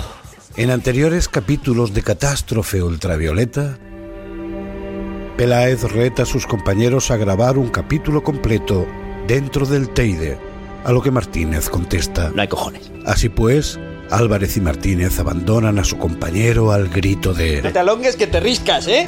Peláez se queda solo en la cueva, llamando a sus compañeros en vano. Tonio, Javier, hace frío. Ha transcurrido un mes desde entonces. Hola. Hola. Hola. Hola. Hola, hola, hola, Antonio, hola. Él es Antonio Martínez Ron, también conocido como Aberrón en las redes, y esto es... Catástrofe Ultravioleta, el programa que firma junto a Javier Peláez y otra serie de colaboradores. ¿De dónde sale ese nombre, por cierto? Pues mm, se me ocurrió a mí porque estábamos pensando un nombre para el programa y entonces yo estaba mm, investigando mucho sobre el asunto de la luz y, y para el ojo desnudo, del que hemos hablado aquí también. Y entonces eh, el término de la física, catástrofe ultravioleta, que es un término real, que a finales del siglo XIX los físicos ven un problema, no le encuentran solución y son como los informáticos con lo de error fatal, que, que- que te asustan pero luego no es nada. Y la catástrofe ultravioleta era algo así, ¿no? De repente era un asunto que era de números, de ondas que daban una energía demasiado grande y ellos lo llamaron la catástrofe. Me pareció tan, tan eh, bestia a la par que inocuo que dije, esto es lo que Ah. Esto queremos". es lo que sois vosotros, ¿no? Algo que parece apocalíptico, que en el fondo da muy buen rollo. Eso es, ¿Y cómo se os ocurrió el formato este que mezcla humor con ciencia, música original hecha para cada uno de los capítulos? Que esto me parece fascinante Claro. y, y- y Es un poco lo que lo hace diferente, ¿no? Porque es casi un producto artesanal. Tenemos a Javi Álvarez componiendo las músicas de cada, de cada momento, de cada eh, programa. O sea, todo lo que se oye, no hay música comercial ni sacada de una librería. Todo está compuesto expresamente, las ambientaciones. Tiene mucho de radioteatro porque nos gusta jugar, ya habéis oído, Sí, sí. a la afición, a trasladarnos a sitios, a hacer el gamberro, a dejarnos ir. De hecho, muchas veces llevamos un guion y terminamos haciendo una cosa totalmente distinta porque sobre la marcha se nos ocurre una locura y decimos, pues a muerte con ella, ¿no? Y, y no se, uno no define el formato a priori y, y sale, es muy complicado eso. Nosotros lo que teníamos claro es que queríamos contar eh, buenas historias, eh, trasladar al oyente mm, con la imaginación a sitios, hacer periodismo también porque mm, al final hay muchas horas de ir a hablar con fuentes, ir a sitios. Nos hemos metido en eh, Javier estaba ahí en la cueva porque había Sí, ido sí, realmente. al Teide, sí. Otro episodio estuve en los túneles del LHC allí persiguiendo a la gente con mi grabadora para poder eh, hacer un episodio ¿Cuál sobre un- neutrón?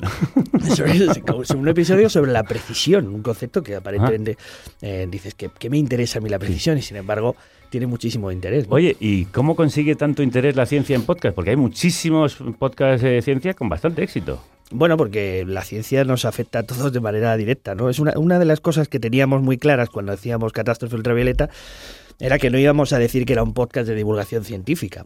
Era un podcast, eh, creo que el lema era algo así como aventura y exploración o algo así, ¿no? Ajá.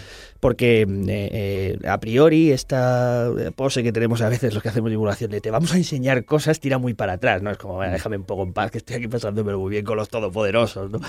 Eh, eh, lo que queríamos era sumergir a la gente eh, en una especie de emboscada en la que luego la ciencia fuera surgiendo, porque es, es un poco lo que pasa en nuestra vida cotidiana. Estamos rodeados de asuntos que en cuanto te paras a pensarlos, eh, tienen una explicación científica muy interesante y que es muy raro que a alguien no le interese ese asunto. Pero a- abro la mesa, ¿por qué creéis que la radio convencional, si hay gente, tanta gente interesada en otros contenidos, no mm, hace años que no ofrece en España nada parecido?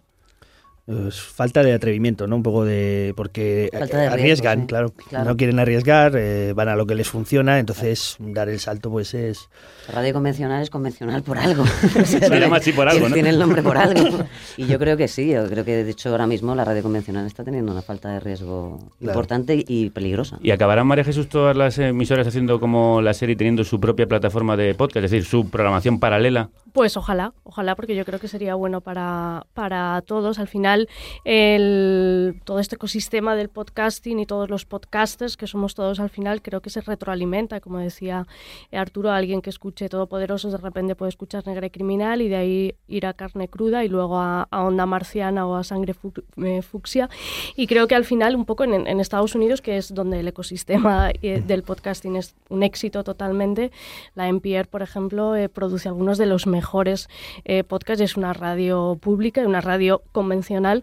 Entonces yo creo que la, la convergencia es absoluta. Yo creo en ese tipo de superoyente que me gusta llamar a, a mí, que por la mañana, a lo mejor para ir al trabajo, se pone su emisora de radio convencional porque es la que está más pegada a la actualidad, pero luego se baja el episodio de Todopoderosos que no ha ido a ver o el de carne cruda y se lanza y se zampa entera la, la serie V, las cloacas del estado de Podium, por ejemplo.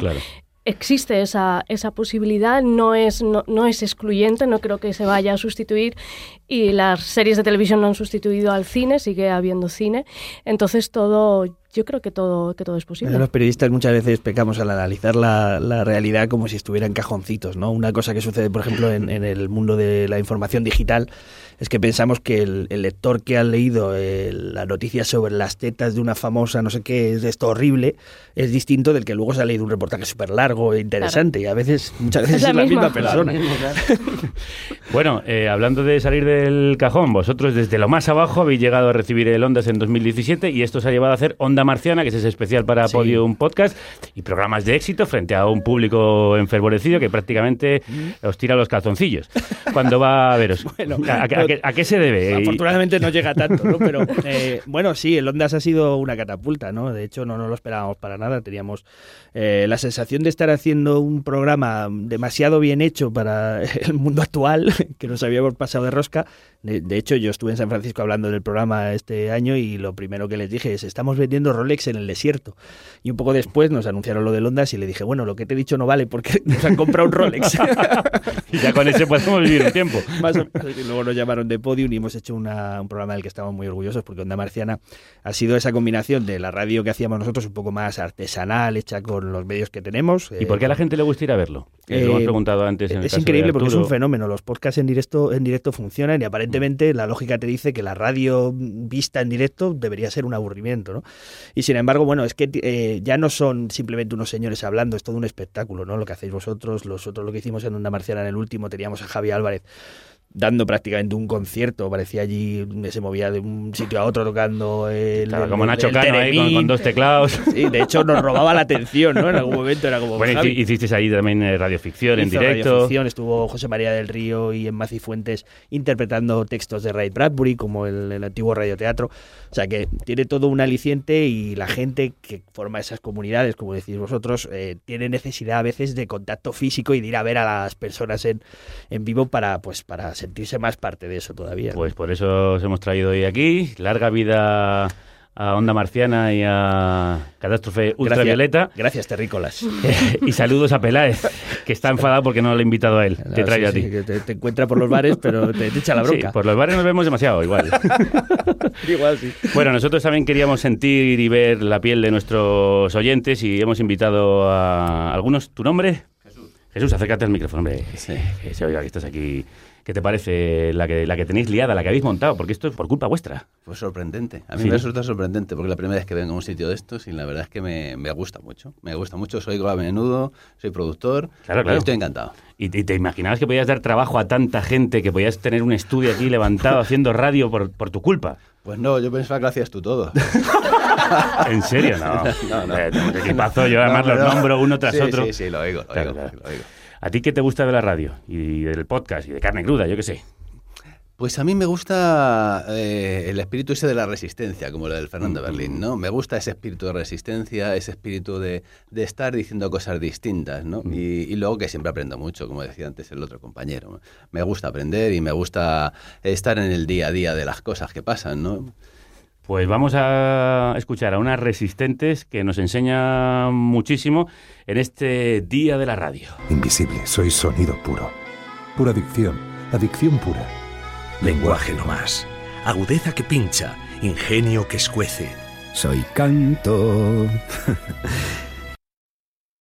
Seguimos escuchando las palabras eh, a la radio de Gorka Zumeta y ahora también las palabras mm, que vosotros le dedicáis a lo que os enciende de ella.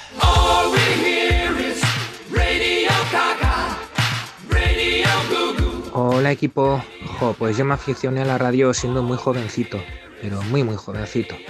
Y fue con el maestro Juan Antonio Cebrián, aquel, aquel genio que explicaba la historia como no lo hacía ningún profesor del instituto o de clase. ¿no? Pero luego con el tema de, por ejemplo, político, pues no tenía una opinión formada y la fui formando con el tiempo, pero recuerdo que el único que podía escuchar era a otro hombre que ya está fallecido, desgraciadamente, que era Carlos Llamas, cuando presentaba la 25 en la cadena SER, cuando la cadena SER todavía era de izquierdas. Y nada, desde hace ya tres años solo escucho podcast, sobre todo uno que se llama Carne Cruda, no sé si os suena.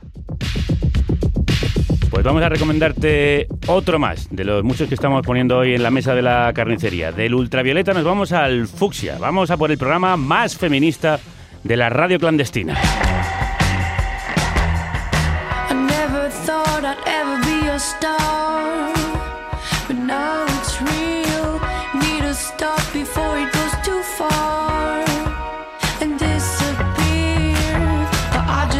No quiero perder de vista la realidad. Yo soy una chica de la radio, dice la francesa Pijama en este Radio Girl, con el que damos paso a las Riot Girls de la radio.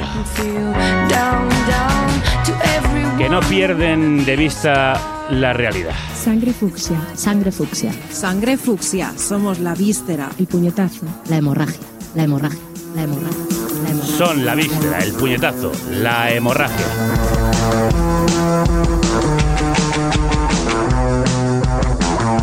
Y llevan repartiendo puñetazos, puñetazos al machirulado, luchando con la víscera por el feminismo y sangrando por la herida de las mujeres desde 2013 en Ágora Sol, la radio de combate nacida en el 15M. Laura Gaels es integrante del podcast feminista Sangre Fucsia, asociado, por cierto, a la imprescindible Pícara Magazine. Exacto, exacto. Bueno, esto es unir fuerzas, eso es fundamental para que salga adelante algo como esto, ¿no? Pues sí, no solo con Picara Magazine, también con la escalera Caracole, bueno, y formando parte, por supuesto, de Agora Sol Radio. Eh, ¿qué, qué es Sangre Fucsia? Pues nos autodefinimos como fanzine sonoro precisamente por esta referencia que has hecho a la Riot Girls, porque venimos mucho de ese espíritu feminista del do yourself, de la autogestión, pero todo con mucho ritmo pop, con Sí, sí. mucha energía, Mucha con mucha canción. frescura, Sí, claro. ¿Cómo nació, Laura? ¿Cómo empezaste? Pues, pues empezamos varias, varias mujeres que veníamos de hacer radio, también autogestionada en otros lados, pero que no teníamos como un programa propio. Todas éramos muy feministas y a todas nos encantaba pues la cultura pop y también el friquismo, pero desde nuestra perspectiva, pues eso, feminista. De hecho, el color siempre teníamos la broma como, sí, queremos hacer un podcast feminista, pero que no lo parezca o que no sea hacer pedagogía o estar siempre señalando, quejándonos, que por desgracia sigue siendo necesario.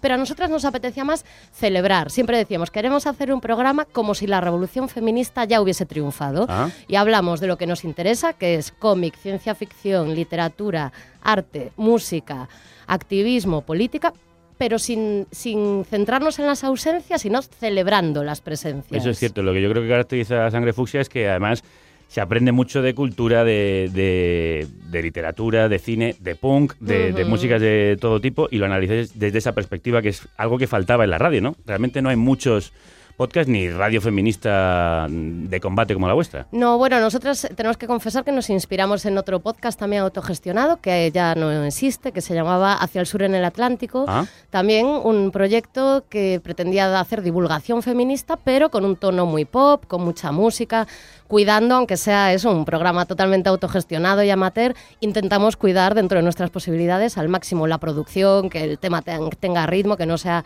el típico programa de las radios libres de cinco horas hablando sin un solo corte musical, ni mucho menos. Eso se nota, se nota que lo cuidáis y que le ponéis mucho cariño. ¿Por qué la víscera, el puñetazo y la hemorragia?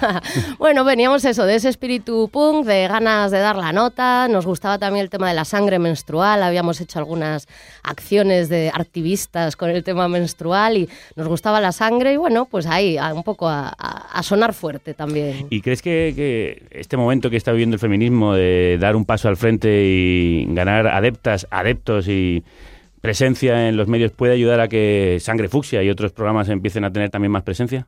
Sí, sí, no lo dudo. O sea, tenemos, bueno, dentro de nuestras posibilidades, lejísimos de las audiencias del resto de, de podcast de aquí de la mesa, por supuesto.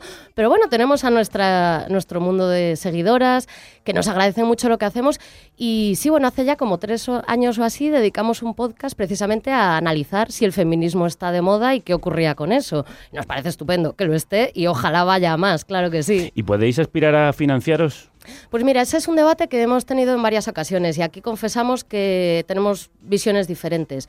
Somos seis integrantes en este momento y bueno, a algunas, eh, principalmente a mí, sí que a veces soñamos con poder dedicarnos a esto profesionalmente, pero otras opinan que eh, perdería como esa gracia, esa pasión, si se convierte pues en una obligación. Todas trabajamos en otras cosas y bueno, no es lo mismo, no es lo mismo, por mucho que te guste tu trabajo, ¿no? Hacerlo. Siempre decimos, oye, que sí un viernes, porque el programa, no sé cómo lo conseguimos, pero lo hacemos con periodicidad semanal. E insisto, todas luego teniendo nuestro Sí, eh, trabajo asalariado. Y eso, y siempre decimos, bueno, que si llega un viernes y no, de repente no hemos podido llegar a prepararlo bien, y decimos, oye, que no emitimos, pues mira, no pasa nada, y nos vamos a tomar unas cañas y ya está. Entonces, bueno, perder como esa frescura, esa libertad, bueno, quizá, quizá sea un precio que no, no queremos pagar por ahora. Bueno, por ahora la mantenéis, es la frescura y la, y la potencia que tienen los podcasts de Sangre Fucsia. ¿Creéis que el podcasting ha traído más pluralidad también a las ondas de pensamientos, como más discursos distintos? Os lo pregunto a todos y todas las que estáis aquí en esta mesa. Hombre, es obvio, ¿no? Yo creo que sí. Yo creo que, que- pero no solamente a nivel ideológico, político y demás, sino a nivel de intereses, ¿no? O sea, mm, mm, de repente ya hay podcasts para, para muchos intereses que probablemente no estarían reflejados de ninguna manera en, en las radios convencionales, precisamente por eso, porque van a mucha más gente, ¿no? Sí, Y eso yo está muy creo, bien. yo creo incluso que es que refleja y también eh, crea. O sea, es como que creo que hay podcasts que crean un tipo de intereses también, ¿no? O sea, Claro. como que de repente es, es tan variado el mundo podcast que es como de, hostia, esto no sabía yo. ¿Y, sea, y- esto- y un discurso tan cañero como el que tiene Sangre Fucsia podría llegar a más audiencias o tiene que permanecer en ese underground, en esas eh, cloacas de, de la radio más libre? Bueno, lo- el podcast lo que ha permitido precisamente a esta tradición de radios piratas en su día, que se enfrentaban, bueno, a multas gordas por ocupar de manera ilegal el espacio radiofónico, o por ejemplo a las radios comunitarias que solo se escuchaban pues en los mm, barrios, las cuatro casas de alrededor. Y que a veces están perseguidas por las administraciones. Sí, lo siguen estando, las, Mm. las pocas que resisten, en lo analógico, vamos, pues el podcast precisamente lo que ha permitido es que se puedan escuchar en todo el mundo. De hecho, en Sangre Fucsia una cosa que nos hace muchísima ilusión es que nos escucha mucha gente desde Latinoamérica, en directo, participando en Twitter y, jo, eso es un subido muy grande. Eso hace mucha ilusión. Sí, sí. Lo de Latinoamérica hace mucha ilusión. Es verdad, ¿no? También se ha, se ha Sí, cruzado el charco, sí, ha vuelto sí. como a la onda corta. Sí, sí, nosotros tenemos muchísimos oyentes del otro lado del charco, es una cosa impresionante el fenómeno. Hay un espejismo que producen los medios convencionales que es que todo el mundo es más o menos igual, a todo el mundo le encanta Enrique Iglesias, los fenómenos de masas, y en el fondo es un espejismo porque si te paras a mirar fenómenos minoritarios, gente a la que le interesa determinada cosa, música clásica, por ejemplo, hay millones de personas. Absolutamente. Eh, hay coleccionistas de discos antiguos de no sé qué, la feria tal, y mueve a miles de, de personas y cosas que aparentemente son para tres o cuatro, en realidad no lo son. No lo son. Tenemos esa impresión porque siempre, sistemáticamente, los medios generalistas ponen el foco siempre en el mismo sitio. Vamos, yo siempre lo digo, creo que este programa es un ejemplo, algo que va completamente a contracorriente de los medios tradicionales, de hecho no nos han dejado estar en ellos, se mantiene gracias a un montón de oyentes. Un aplauso para vosotros, aplaudíos a vosotros mismos. y esto antes sería impensable y es también eh, la demostración de que hay otro mundo aparte del que aparentemente lo copa todo. Vamos a pegar un salto al otro lado del, del charco para seguir hablando de esta radio clandestina que quiere mantener, como decía Laura, la frescura de la clandestinidad, aunque cada vez lo es menos. La máquina de escribir nunca estuvo sola. En una mano el micrófono, en la otra el fusil. Laura y Sangre Fucsia, muchísimas gracias por lo que hacéis y para vosotros esta canción de la raíz. Estupendo. Radio clandestina. Ahí fuera en el patio, la lluvia ha limpiado de tierra las piedras. Ahí fuera en el patio, ahí viva una herida que el tiempo no cierra. Ahí fuera en el patio, ya lleva siglos mofándose el diablo. Y aquí dentro el pueblo es la fiera que espera en la noche atacar.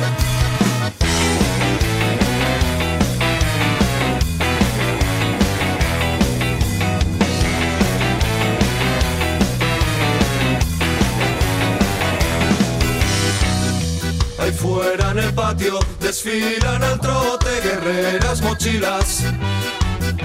Ahí fuera en el patio el río se cubre de antorchas en fila. Ahí fuera en el patio suena una radio clandestina. Y aquí dentro el pueblo es la fiera que espera la noche atacar. Cuentan las viejas del lugar que las canciones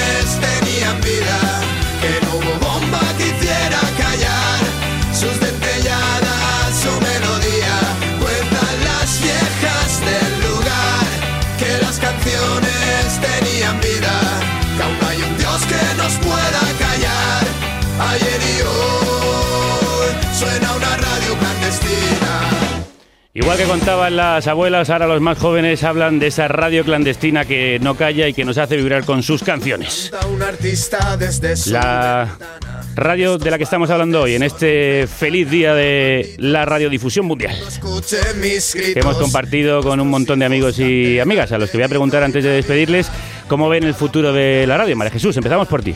Pues yo lo veo con muchos oyentes. Es, creo que eso es lo que nos iría bien a todos, con muchos oyentes, con muchos oyentes jóvenes, eh, también con los mayores, pero creo que Es si el importante se empezar a abre- rescatarlos porque algunos se porque separaron si no de la se radio. Van a, se van a perder y yo creo que el formato podcast lo que hace, entre otras cosas, es rejuvenecer ese, ese target. Así que me lo imagino con salud, la radio, es decir, con muchos oyentes. Mona. Yo fíjate, por lo que eh, enganchando con lo que decíamos antes, yo lo- me lo imagino como un espacio de libertad. No hablo ya de las convencionales, hablo de todo esto. Sí. Un espacio de bastante libertad, de bastante diversidad y de bastante pluralidad, Mm. con muchas voces muy diferentes y con... Lo que pasa es que es cierto que, claro, se necesita el dinero. Porque Claro, para hacer esto, claro.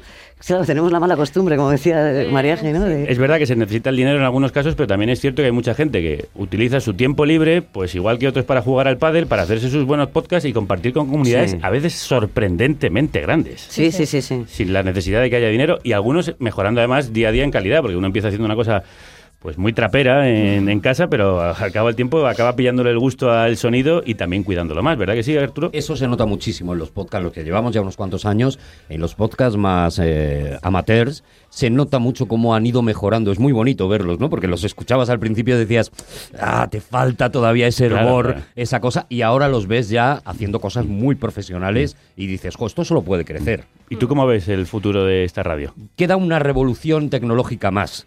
Y que ya en Estados Unidos ya está y aquí yo creo que está empezando y, y- y va, va a llegar dentro de muy poco. Y es cuando Internet llegue a los coches. Claro. Y yo creo que ahí mm, directamente estaremos compitiendo casi casi 50-50 con las radios convencionales. Bueno, llegará a los coches, llegará al frigorífico, estará Bueno, en cualquiera de los electrodomésticos que tengamos en Sí, casa. Sí, pero por ahora creo Sí. que lo- el, el coche es uno de los sitios donde la, la radio to- todavía, todavía gana. Pero en el momento que Internet llegue a los coches, que ya no dependas ni de tu Bluetooth, ni nada, ni de tu 3G, Estáis ni nada, pensando en corto, Arturo, todavía. Yo veo el futuro de la radio cuando la radio llegue a nuestras cabezas.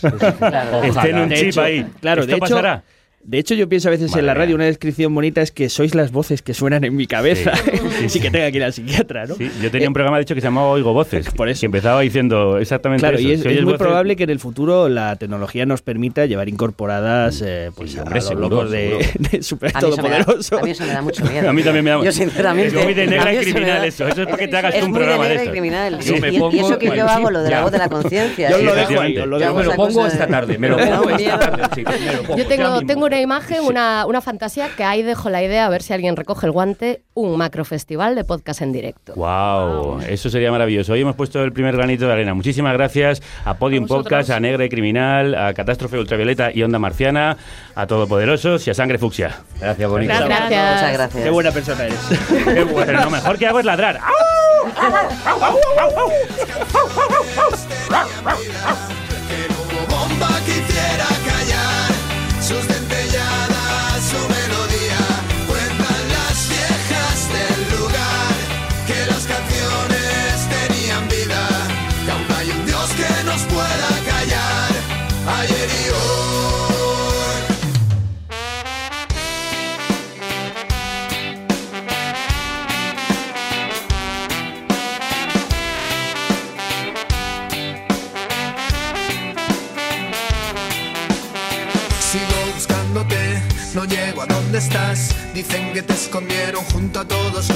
Mientras escuchamos Radio Clandestina de los Valencianos La Raíz, conectamos con uno de nuestros podcast clandestinos favoritos, que tiene las raíces muy profundas en la independencia y la radio libre. Dicen que te escondieron junto a todos los demás.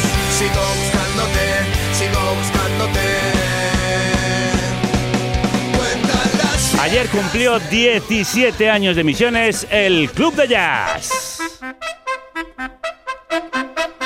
Club de Jazz. Carlos Pérez Cruz. Presentado y dirigido por nuestro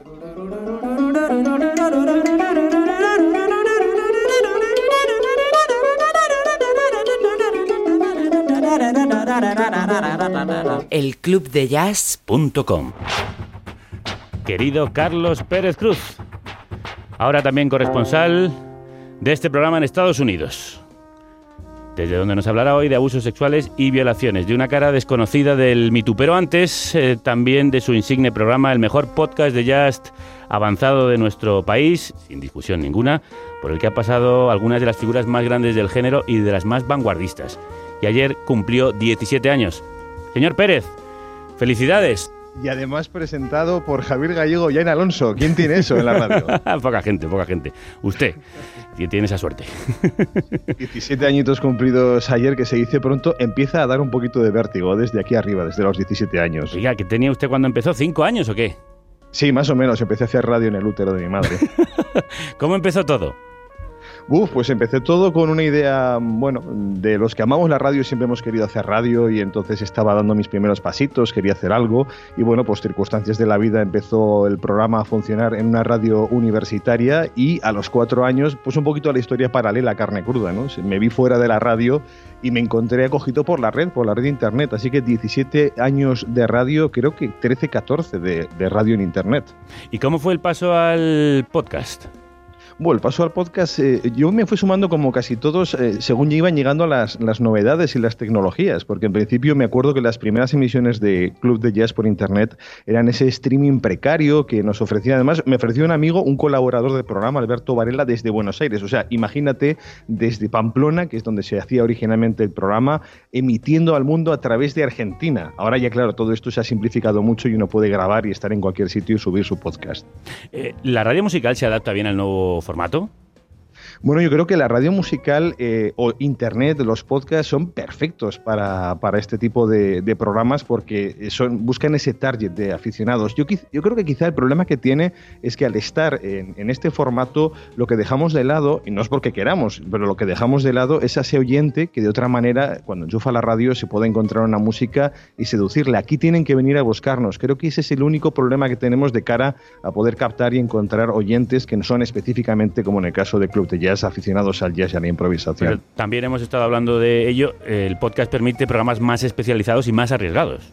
Sí, y más largos, claro. Yo he llegado a tener programas incluso, incluso de tres horas ha llegado a ser, pero bueno, es verdad que intenta uno medir también los tiempos porque, bueno, todos tenemos el, el tiempo es oro, que se dice en estos casos, y no podemos pretender que los oyentes pasen con uno tres horas porque a uno le apetezca compartir algo. ¿Y cómo ha conseguido mantenerse tanto tiempo? Bueno, pues durante 16 años, eh, básicamente gracias a otro trabajo que me permitía financiar este programa y ahora desde hace año y medio intentando que sean los oyentes quienes participen para, para sacarlo adelante, pero realmente es un, es un camino muy complicado. Decía antes uno de los intervinientes que en Estados Unidos eh, hay ejemplos de grandes podcasts y que está mucho más interiorizado ¿no? en, la, en la sociedad. Es verdad que uno viene aquí, escucha el equipo que hay detrás de algunos de los podcasts y bueno, se echa, se echa a llorar de la, de la emoción. Nosotros lloramos de emoción por estar de nuevo con usted y por celebrar estos 17 años del Club de Jazz, que ahora también es una corresponsalía en Estados Unidos, donde está usted. Se ha movido a la capital del imperio, mmm, donde se ha convertido en corresponsal de carne cruda. Hablemos de lo que ocurre allí.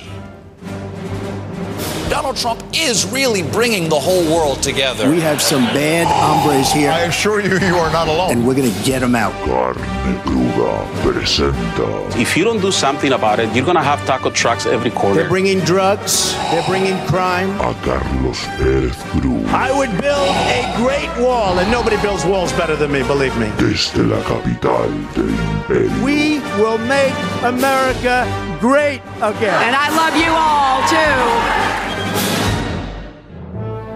Además de hablar de podcast, queríamos hacer un podcast, hablar de lo que nos gusta hablar en nuestros programas. Y hoy el señor Pérez nos trae una investigación propia y poco difundida de un aspecto muy común del Me Too, de esas eh, denuncias de violaciones. Hoy hablamos de las violaciones en las universidades estadounidenses. Sí, de un problema que convierte los campos de Estados Unidos en lugares de riesgo, especialmente para las mujeres. Para hacerse una idea, en 2015 un estudio de la Asociación de Universidades Americanas concluía que un 23% de las mujeres ha sufrido abuso sexual a su paso por la universidad. Es decir, estamos cerca de que sean una de cada cuatro mujeres las afectadas. Un escenario aterrador. Una de cada cuatro. ¿Qué hacen las universidades? ¿Cómo atienden este tipo de denuncias? Bueno, pues es inquietante hacerse estas preguntas. ¿Qué hacen las universidades sin ánimo de ser injusto en la generalización? Parece que nada o muy poco. Y lo que se hace parece que tenga más interés no tanto en la víctima, tanto como en el prestigio de la institución. ¿Y eso por qué? ¿por qué? Porque en Estados Unidos el sistema de financiación de los centros depende en gran medida de las donaciones privadas, porque cualquier escándalo puede perjudicar esa recaudación. ¿Y cómo atienden esas denuncias? En teoría, los centros académicos están obligados a cumplir con el título 9, que es una ley federal del año 1972. ¿Qué dice esa ley? Bueno, determina que ninguna persona puede ser discriminada en función de su sexo, es decir, es más bien un punto de partida. Lo que pretende es evitar que, por ejemplo, alguien que ha sufrido una violación en el campus se vea obligado a compartir clase con su agresor. El problema, eh, o al menos uno de ellos, es que no existe una normativa específica que detalle qué castigo le corresponde a cada agresión, por lo que son las universidades las que tienen que decidir qué normas se aplican para cumplir con esta ley. Bueno, entonces se podría decir que las universidades tienen barra libre. Bueno, en teoría su sistema puede ser revisado y la universidad recibir sanciones si se considera que sus políticas son inapropiadas. Eso insisto en teoría. Pero hablando de políticas, una vez más, las directrices dependen en gran medida del gobierno de turno. En 2011, la administración Obama envió la llamada Carta al querido colega que buscaba una mayor protección de las víctimas y una concreción en los métodos. En 2017, la administración Trump la ha tumbado. Hay tantos hombres y mujeres, chicos y chicas supervivientes, como hombres y mujeres, chicos y chicas que son acusados de forma injusta. La idea de que una escuela tiene que disminuir el derecho a un juicio justo para servir mejor a la víctima tan solo crea más víctimas. Para hacerlo mejor, lo que hay que hacer es ser más precisos en la definición de comportamiento sexual inadecuado. Si todo es acoso, entonces nada lo es. Bueno, si es Trump un hombre que dice agarrar a las mujeres de la entrepierna, quien dictamina que es un comportamiento inapropiado, nada lo será. ¿A quién estábamos escuchando, Pérez? Era la secretaria de Educación, Betsy DeVos, que el pasado 7 de septiembre anunciaba un cambio en la orientación de las políticas federales que muchas organizaciones consideran respalda claramente a los acusados. Un giro ideológico que pasa por alto que el número de denuncias falsas es estadísticamente ínfimo. Lo explica Catalina Velázquez, portavoz de la organización Acaben con la violación en el campus. Esa administración está diciendo no, nosotros queremos disminuir el nivel de protecciones para sobrevivientes y ellos lo han hecho por todo tipo de razones, cobijados en un montón de excusas, Esa es la manera en que se relaciona los cambios políticos de afiliaciones políticas en la presidencia y las leyes federales que no cambian, pero la manera en que se implementan y que se determina es guiada por la rama ejecutiva. Y siento que está creando una cultura permisiva dentro de las instituciones educativas una cultura permisiva que es reflejo de la permisividad de Trump. Recordemos que tiene varias acusaciones eh, por abuso sexual en su historial y que tiende a respaldar a los acusados como hacía este mismo fin de semana a través de Twitter. Señor Pérez, vamos con ese ejemplo real y concreto que usted tiene sobre este tema. Sí, he estado siguiendo una historia que nos llega desde una universidad que conocemos bien los jazzistas, la Universidad de Berkeley, la Escuela de Música de Berkeley en Boston, donde el pasado noviembre se descubría, se conocía a través de The Boston Globe, que 11 profesores habían salido en 13 años por mm, comportamientos sexuales inadecuados. A raíz de esta historia me puse a indagar y contacté con Georgetta Sesserman, una alumna de último año en Berkeley que preside en este momento una organización estudiantil que ofrece ayuda a víctimas e intermediarios mediación con la escuela. ¿Cuál fue mi sorpresa? Cuando Georgieta me relató lo siguiente. Me pasó en mi segundo año en la universidad. El chico que me hizo esto me llamó la noche en que sucedió de madrugada diciéndome que se había quedado fuera de su apartamento. En ese tiempo yo tenía una cama extra, no tenía compañero de piso y me pidió si podía quedarse conmigo. Le dije que sí. No voy a entrar en detalles, pero fui violada en mi dormitorio. Entiendo que en este caso hablamos de una alumna violada por un compañero, no por un profesor, no por uno de esos 11 eh, profesores. Efectivamente, hablamos de un compañero de estudios en este caso. Estamos en el 28 de septiembre de 2014, que fue el día en que sucedió lo que nos relataba Georgieta. Ella hizo la correspondiente denuncia a la universidad, Berkeley estableció una orden preventiva de no acercamiento al acusado, que él no respetó, y Sesserman terminó por irse a su casa durante un semestre para intentar, lógicamente, recuperarse de lo vivido. Volvió a Berkeley el siguiente otoño y acabó en el despacho del responsable de políticas de igualdad de la universidad porque había recibido un largo mail, Georgieta le contaba su historia y esto fue lo que se encontró. Me llamaron a la oficina para revisar mi primer informe, para ver si quería añadir algo. Me alucinó que lo único que recogía el informe inicial es que me había toqueteado y no decía nada de la violación, nada sobre algo violento. Decía literalmente, la toqueteó. También decía que yo no quería tomar ninguna acción contra él, lo cual es falso. Así que se informó de forma incorrecta. Tuve que volver a informar una y otra vez. Tuve que entrar en los detalles de esa historia en múltiples ocasiones. La cantidad de sufrimiento por la que me hizo pasar Berkeley para conseguir algo de justicia fue un sinsentido. Un sinsentido el que estamos escuchando, desgraciado y lamentable. ¿Qué pasó después de reabrir el caso?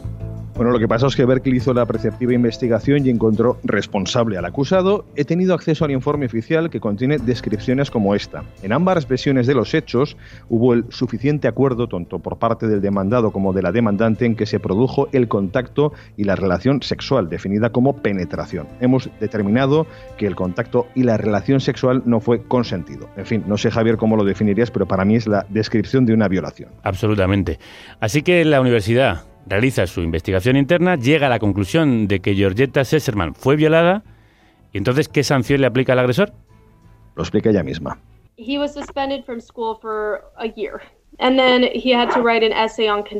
Le suspendieron de la escuela durante un año. Entonces tuvo que escribir un ensayo sobre el concepto de consentimiento. Ni siquiera sé si lo escribió. Es algo que me resulta estúpido. Luego volvió, lo hizo este pasado verano. Nadie me avisó de que él volvía, nadie me puso sobre aviso. Me enteré porque se acercó para hablar con una amiga con la que estaba y tuve que mirar un par de veces para comprobar que era él. ¿Es él? ¿Ha vuelto? Violó de nuevo la orden de no contacto, que estaba todavía vigente, el mismo día en que volvió. La viola constantemente y yo no puedo hacer nada al respecto. No me ayudan para nada. Alucinante. Le mandan a hacer un ensayo sobre el tema del consentimiento, que además no sabemos si lo hace, y además no solo la violó, sino que ahora viola la orden de alejamiento. ¿Qué dice de todo esto la universidad? Bueno, pues he intentado ponerme en contacto con el presidente de Berkeley, Roger Brown, así como con el encargado de la Oficina de Igualdad, Christoph Candus Fischer, y han declinado la invitación. Eso sí, me han hecho llegar un bonito comunicado que lamentablemente elude muchas de las preguntas que les hice llegar, como la de si les parece una sanción razonable la aplicada a casos como el de Georgieta. La declaración oficial, Javier, firmada por el presidente, dice que no se toman estos asuntos a la ligera, que la prioridad es siempre garantizar la seguridad de las víctimas y librarse de las personas que son una amenaza para la comunidad. El lado oscuro de una de las escuelas más prestigiosas del jazz, que debería empezar a castigar con la severidad merecida a violadores y no esconderlos como si fueran la Iglesia Católica. Hemos unido sus dos pasiones, su corresponsalía en Estados Unidos con su pasión por el jazz. Con él nos vamos a despedir con algo de buen jazz que nos quite este horrible sabor de boca.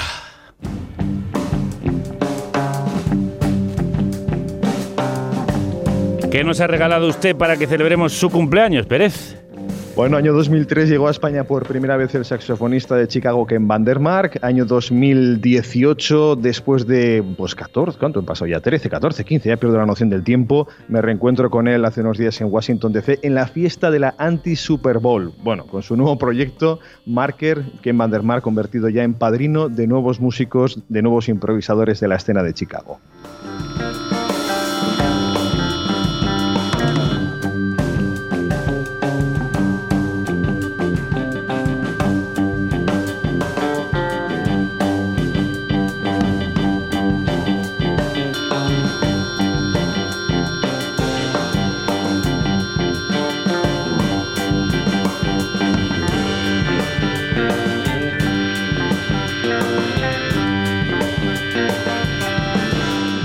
Empecé a escucharos allá por el 2009 en Radio 3. He seguido vuestra segunda andadura en la cadena SER y ahora en esta tercera de República Independiente de la Radio. Escucho varios tipos de podcasts, desde Misterio, Todopoderosos, pero el que más me engancha a diario soy vosotros. Viva la República Independiente de la Radio. Saludos crudos.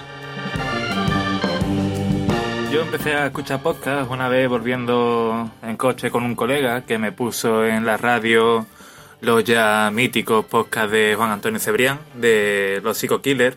Y en mi casa siempre hubo un poco cultura de radio, ¿no? Mi padre estaba mucho tiempo en la mar y él escuchaba mucho la radio. Y a raíz de eso y a raíz de lo de mi colega, pues empecé a escuchar podcast, empecé a escucharme todos los podcasts de Juan Antonio Cebrián, después empecé a escuchar Rosa del Viento Actual, me gustan también mucho los podcasts de historia. Y ya mi tema con los podcasts ha llegado a tal nivel de enfermedad que tengo mi podcast de la ducha, tengo mi podcast del autobús, tengo mi podcast para dormir, porque es que como no tengo un podcast no soy capaz de dormir. Y un poco esta es mi historia con los podcasts, la verdad. Eh, me es difícil a día de hoy imaginarme mi día a día sin uno puesto.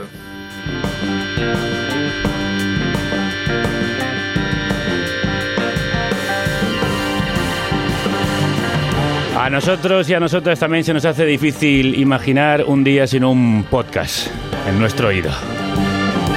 Os hemos intentado traer algunos de los mejores, de los que más nos gustan, aunque hay otros muchos que también tienen muchísimo interés, hechos con muchísimo amor, muchísima dedicación. Celebran cada uno de ellos la radio en su máximo esplendor. La radio futura que ya está aquí. Y nosotros estamos en directo en eh, Instagram para despedir este programa con los oyentes que han venido a acompañarnos. Decía el señor Pérez que Ken Van der Mar se ha convertido en padrino de nuevos improvisadores. Hoy hemos querido hacer de padrinos de la improvisación de esta nueva radio que está naciendo y creciendo y haciéndose mayor como, como el bueno de Ricardo. hola Ricardo, ¿sigues ahí? Ricardo, Ricardo, hola. Habla un poco, habla un poco. Hola, ¿qué tal? Más alto, venga. Hola, mira, ha empezado el programa con él. Hemos empezado con- ¿Qué, qué tal estás? ¿Te lo has pasado bien? Sí, ¿no? Es, es timidillo, Ricardo, pero lo podéis ver en el Instagram. No son tímidos sus padres que han venido a acompañarle. Eh, ¿Qué os gusta de carne cruda? Que nos acompaña mucho. Ah, qué bien. En vuestros viajes ahí, cuando vas con Ricardo a llevarle a la coche, guardería, eso sí. es, eso es, efectivamente.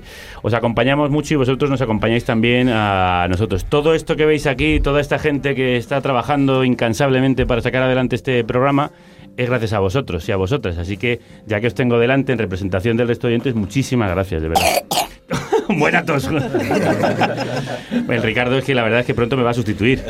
Bueno, ¿os la habéis pasado bien? Sí, bastante bien. Sí, Bastante bien. ¿Os lo imaginabais así? No, no, completamente eh, asombrado. Estaba comentando hace un momento. ¿Por qué? de- pues porque yo me pensaba que esto era una cosa, el ver el cuchitril, un cuchitril así, que sea todo lo que estamos escuchando continuamente, me ha parecido una labor Aquí la compañera que se lo ocurra de miedo. Brutal, Eva, es impresionante. Pero eh, ¿te, te imaginabas que era una cosa más pequeña? No, no, no, no, no, no, que era más grande. Un Ah. estu- el, estudio, el estudio era más grande. No, no, esto es muy pequeñito, esto es Yo muy andar por casa. yo Somos una pequeña república, pero muy grande de Yo corazón. pensaba que, que era una cosa más grande, no esto tan un cuchitril. Bueno, no es un cuchitril, oye, Sí, que sí, la sí. monta con mucho cariño. No, que lo de, lo de fuera es mejor.